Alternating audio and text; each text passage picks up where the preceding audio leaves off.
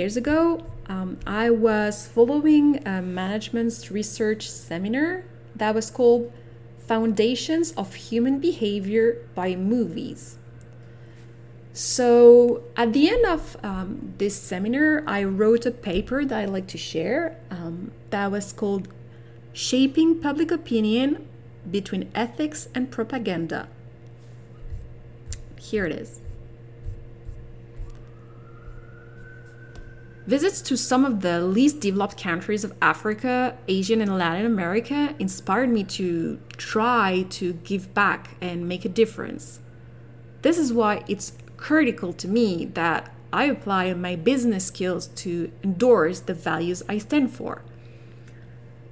I believe that international organizations should implement strategies to, that proved to be successful in the private sector and considering their public information initiatives, I think they should work on gathering public opinion around a shared vision of the desirable future state of the world. I believe that this mental image, that may be as vague as a dream, could be effective enough so that this visionary change inspires people to convert it into collective actions. Indeed, public opinion pressures policy change, or at least imposes public accountability. And I count on movies to influence public opinion. It's a popular and largely widespread media that, besides being addressed to a large audience, has a great credibility and conveys an emotional factor, ensuring the perenniality of its message. And in least developed countries that have a high percentage of illiterate, movies in the is the principal storytelling vehicle because they use suggestive symbols that are simple elements with an immediate impact on its audience targets. Well, nevertheless, the ethical questions might be raised, such as wondering whether manipulating people, even for their own good, is analogous to propaganda. It's, it's acknowledged that Washington still today maintains soft power relations with Hollywood, with an aim of influencing the world public opinion on the building of the United States image. Well, therefore, why an international organization should, should not use the same tools? I would tend to consider that in a society controlled by the media, movies could be used to educate public opinion on international altruistic matters. Well, Alexis de Tocqueville in Democracy in America in 1835 said that opinion is more than ever mistress of the world. And in this context, well, I believe we have two main options to achieve objectives you can, for instance, try to understand public opinion and build up effective communication strategies and marketing initiatives. Otherwise, you can choose to invest money to shape political and public opinion to support your goals. Sustaining the fight against global poverty will be possible only if the wider civil society actively and critically support international development cooperation efforts. I'd be so happy to help to assist international organizations with public information initiatives.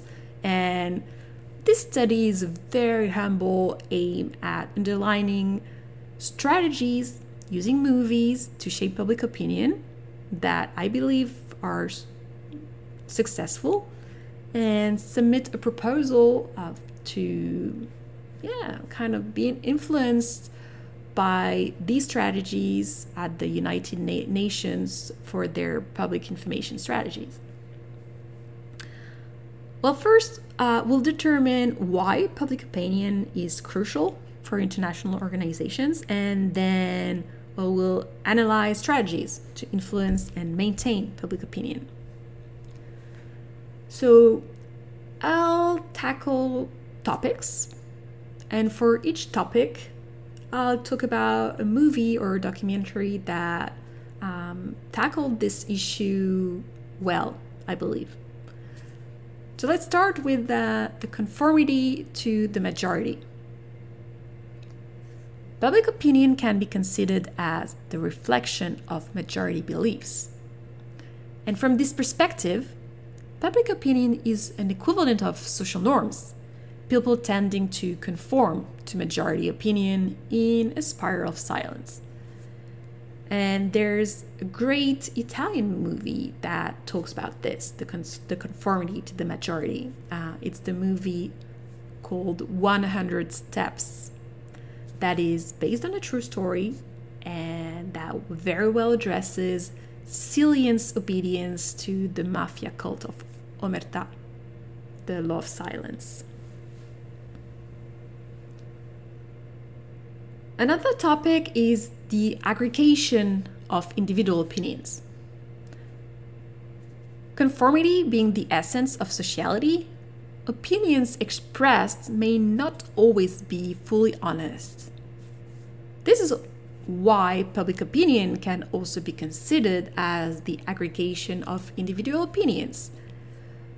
And those can be divided into two groups the overt opinions, those we're willing to articulate aloud, and covert opinions, those we keep to ourselves.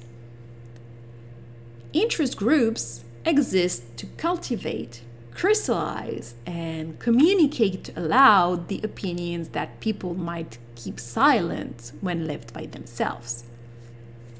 Well, there are millions, billions of dollars spent in think tanks and the like, some by billionaires that have a, you know, capitalistic agenda and finance those organizations to help them diffuse in society an ideology that is favorable to their agenda.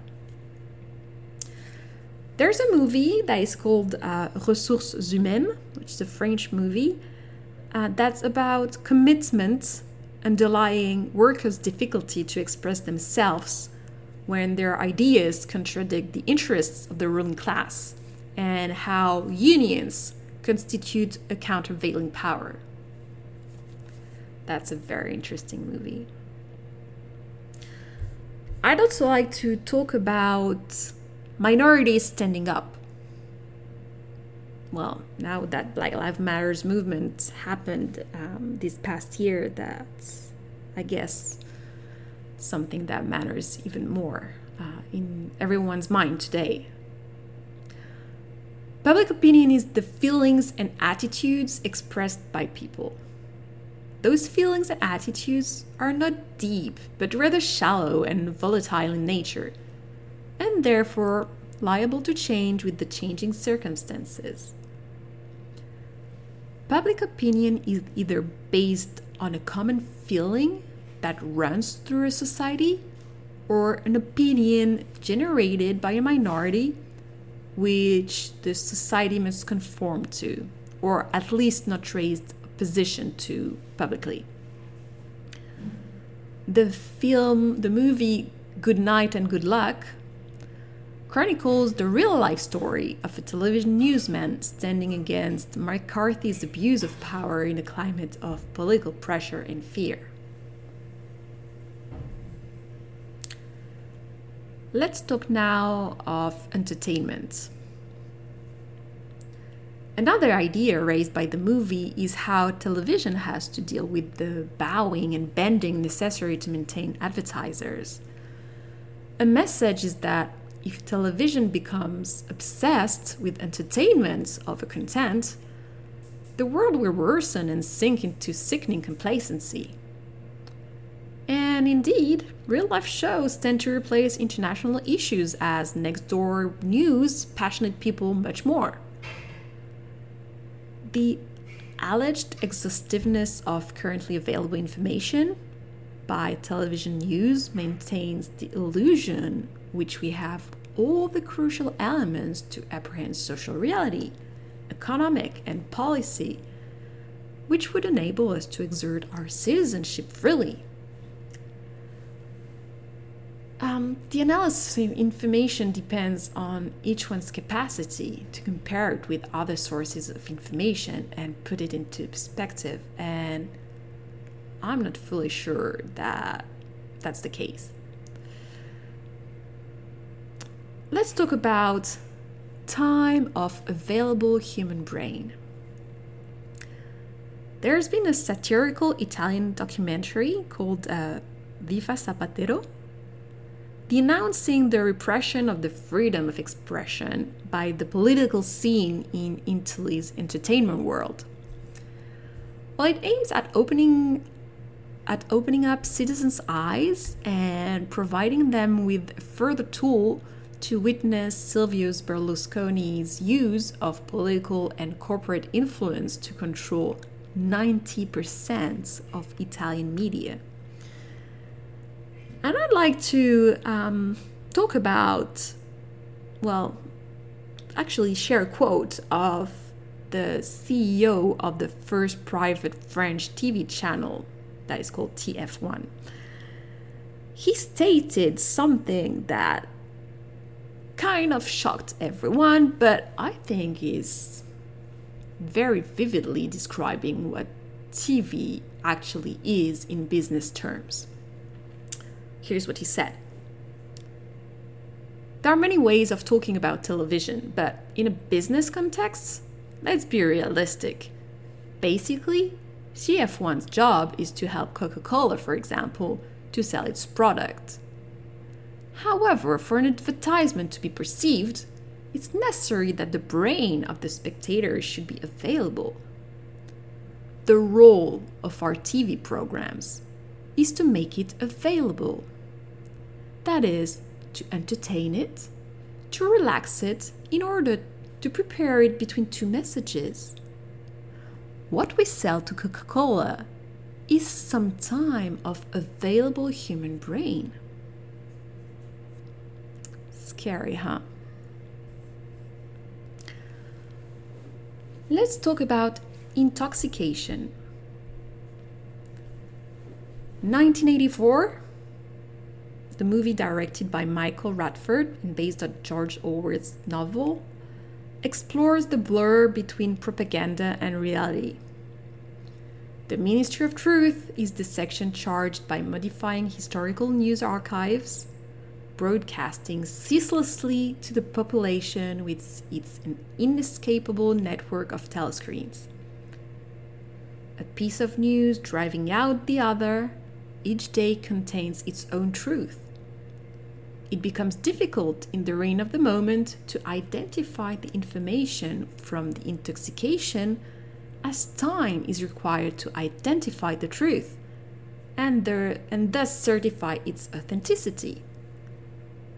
And so, depriving people from its critical and historical senses the corrupted politician only needs to wait the few months necessary to create the amnesia of the voters to reconsider the front of the scene. Now let's talk about the illusion of information. As people lack time and willingness to focus on political matters, they leave to social leaders to define issues and express opinions. We can therefore challenge the degree of knowledge people have about issues when they express an opinion, as well as wonder whether it's grounded on rational or informed arguments. The documentary that is called Uncovered The Whole Truth About the War in Iraq is showing how the Bush administration hoodwinked the American people into supporting the war. Even if a posteriori information is identified, manipulated, its diffusion has achieved its initial goal the shaping of the public opinion. Today, it's not exaggerated to state that marketing is everywhere. Even if politics, where the democracy of representation is founded on the sovereignty of public opinion, there is no other truth than the one of the citizen as revealed by the service. and the politician must model his message according to the desires of the citizens. And ideologies and political programs become secondary as soon as people base their judgment on the image and the slogan. As a result, marketing governs politics. Studies have increasingly underlined the link between money spent in political campaigns and electoral results. In this context, the use of statistics, surveys, marketing, and money are definitely connected to model public opinion. Hmm, that's interesting. I wrote this in 2006, way before Cambridge Analytica, huh? Let's talk now of Plato's cave. If democracies are societies where people are their own governors, we should then ensure that they're truly in command of their own lives. In contrast, we can wonder whether citizens are interested and informed enough to participate meaningfully in the democratic process. I find the image of Plato's caves interesting in today's context, as, like the chained prisoners in the cave, people rarely even question whether they see is real.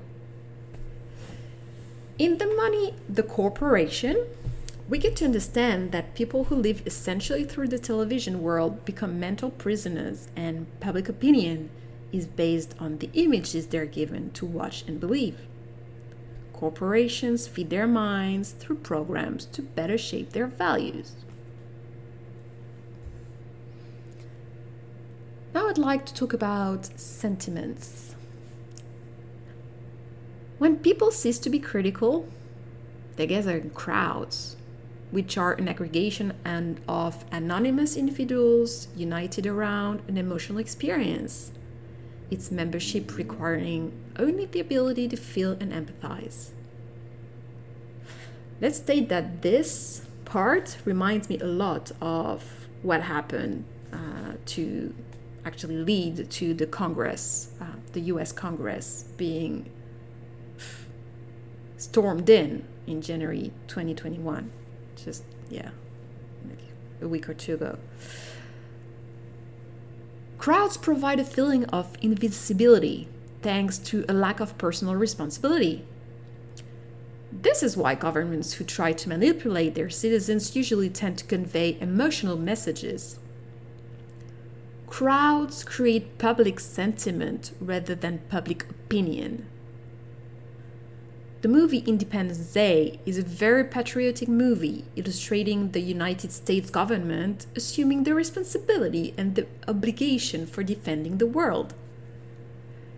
This kind of movie helps spreading the, the symbolism of the United States power, converting Hollywood into a new actor on the international relations scene people relating to what they see and expecting a group to empathize along with them are emotionally involved in such a way that the public opinion related to it is often deeper seated and more widely spread than intellectual activism. The issue about this propaganda verging approach is that collective passions are notoriously volatile and difficult to control or monitor, thus, through a one time media like movies. Now, let's talk about war information. The Iraqi crisis was the perfect example of war information delivered on a worldwide scale. The presumption acted as proof since, since it was alleged with conviction Slogans create the truth as long as the international public opinion remains on the instantaneity mode, where they don't question it, don't cross fact check it. Most people are in no position to check what they learn from the screen against the facts outside of television. The release of the documentary Voices of Iraq is an attempt to get behind the filter of the mainstream media. And it raised questions of whether the government was hiring documentary filmmakers to propagandize the US population. Well, in the past, an Office of War Information was created in 1942, and it served as an important US government propaganda agency during World War II, producing the Uncle Sam's famous poster with the words, I want you. Now let's talk of uh, panem and circenses, bread and circus.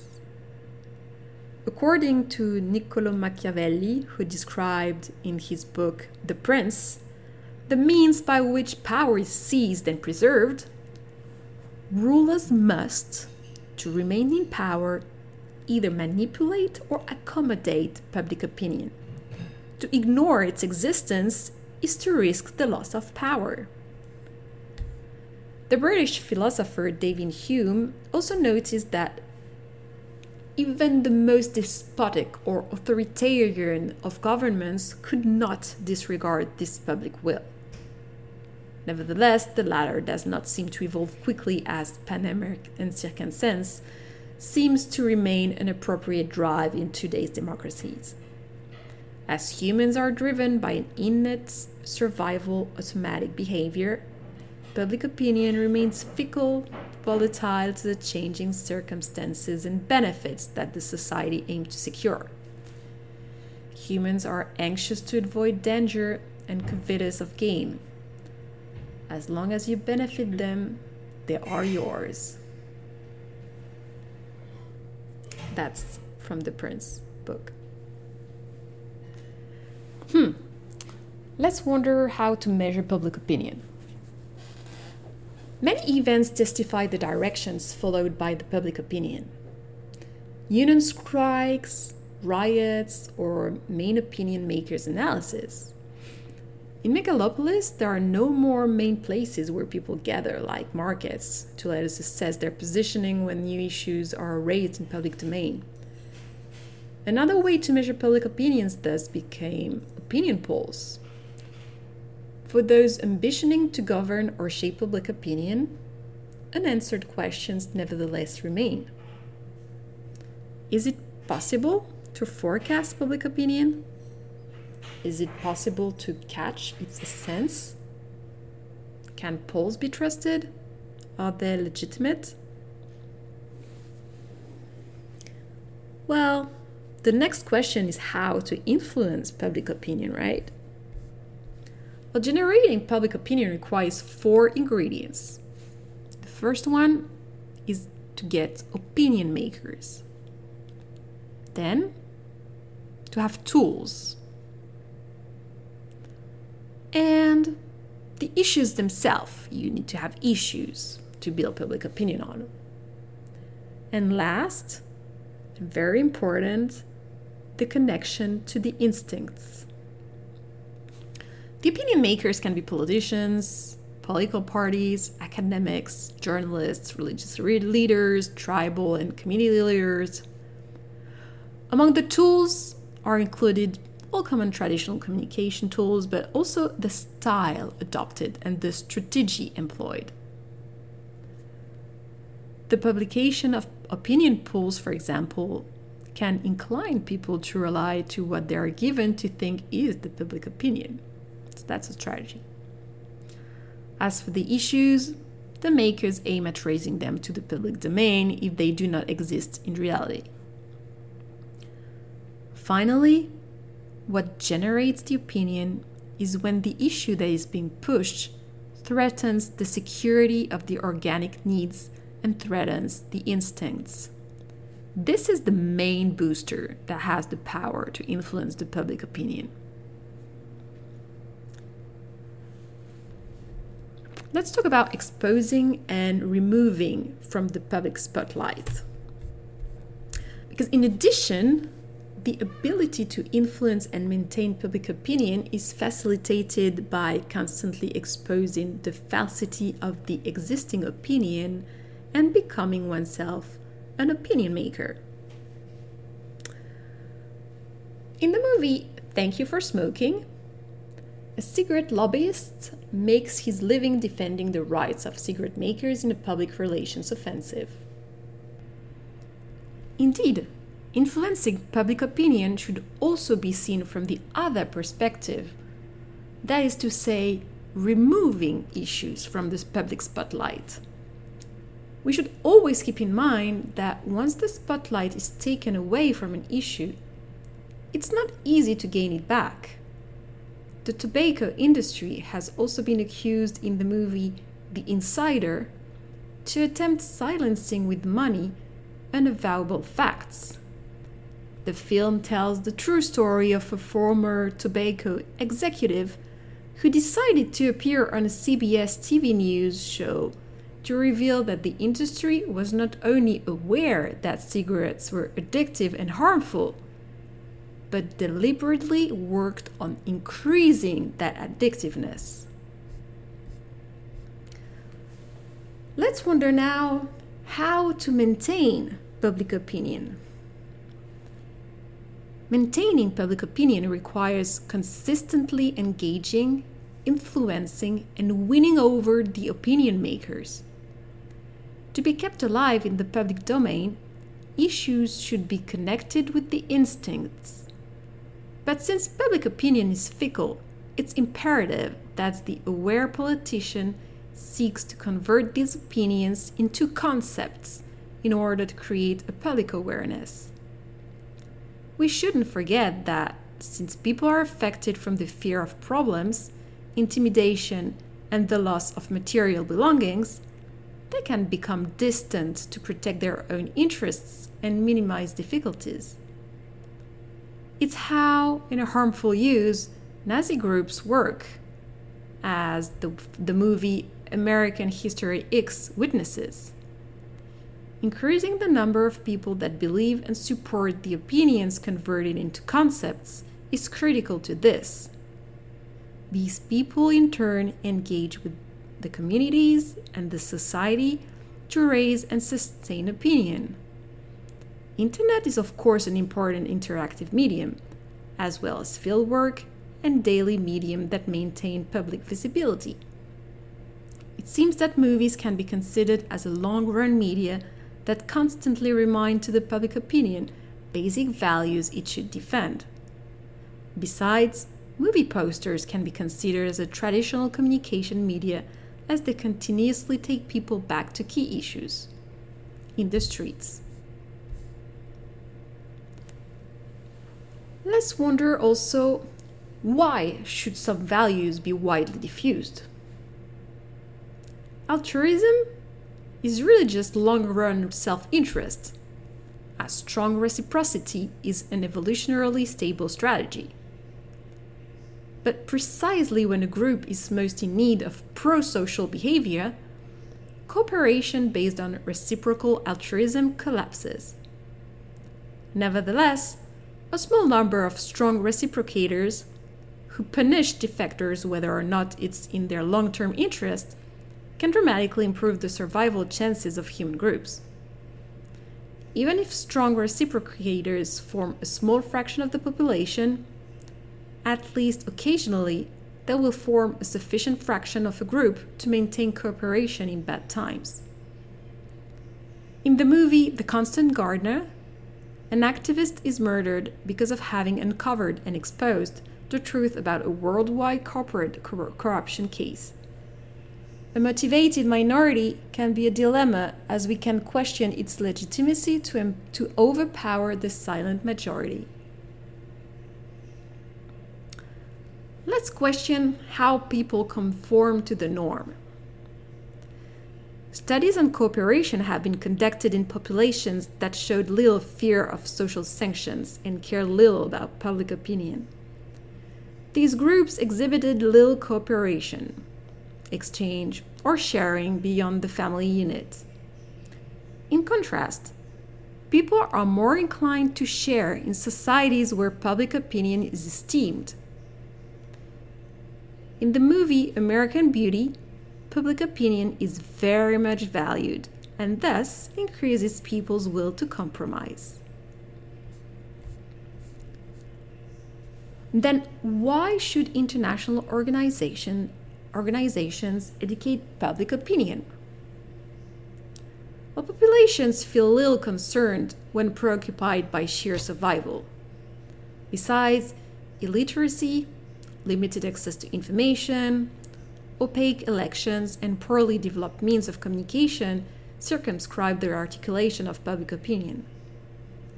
The development of democracy with efficient public organs of discussion and the opportunities for popular inputs into the policy making and review processes are vital aspects for public opinion edification. The importance of creating and shaping public opinion should not be understated, for it can be used to create a drive for ideological and societal change. In the movie Hotel Rwanda, we can perceive how Belgians had manipulated Rwandans' ethnic identity as a way of weakening the independence movement as a new form of human behavior now exists with a cooperation involving unrelated individuals, this interaction should be pressed on in northern wealthy democracies. Indeed, those populations have a consumer power as well as an economic and political pressure that able to enforce accountability. Well, here are the conclusion We'd like to have the opportunity in the future to pursue this study, aiming at enlightening new topics related to it. We should probably formulate a philosophical questioning about when an ethical effort does become propaganda. And we'd also like to study today's mass media manipulation and movies' influence on public opinion in particular. We also thought that could be interesting to study cooperation strategies with opinion makers such as politicians, political parties, academics, journalists, religious leaders, tribal and community leaders. Last, we'd like to try to determine the kind of movies that would support the Millennium Development Goals.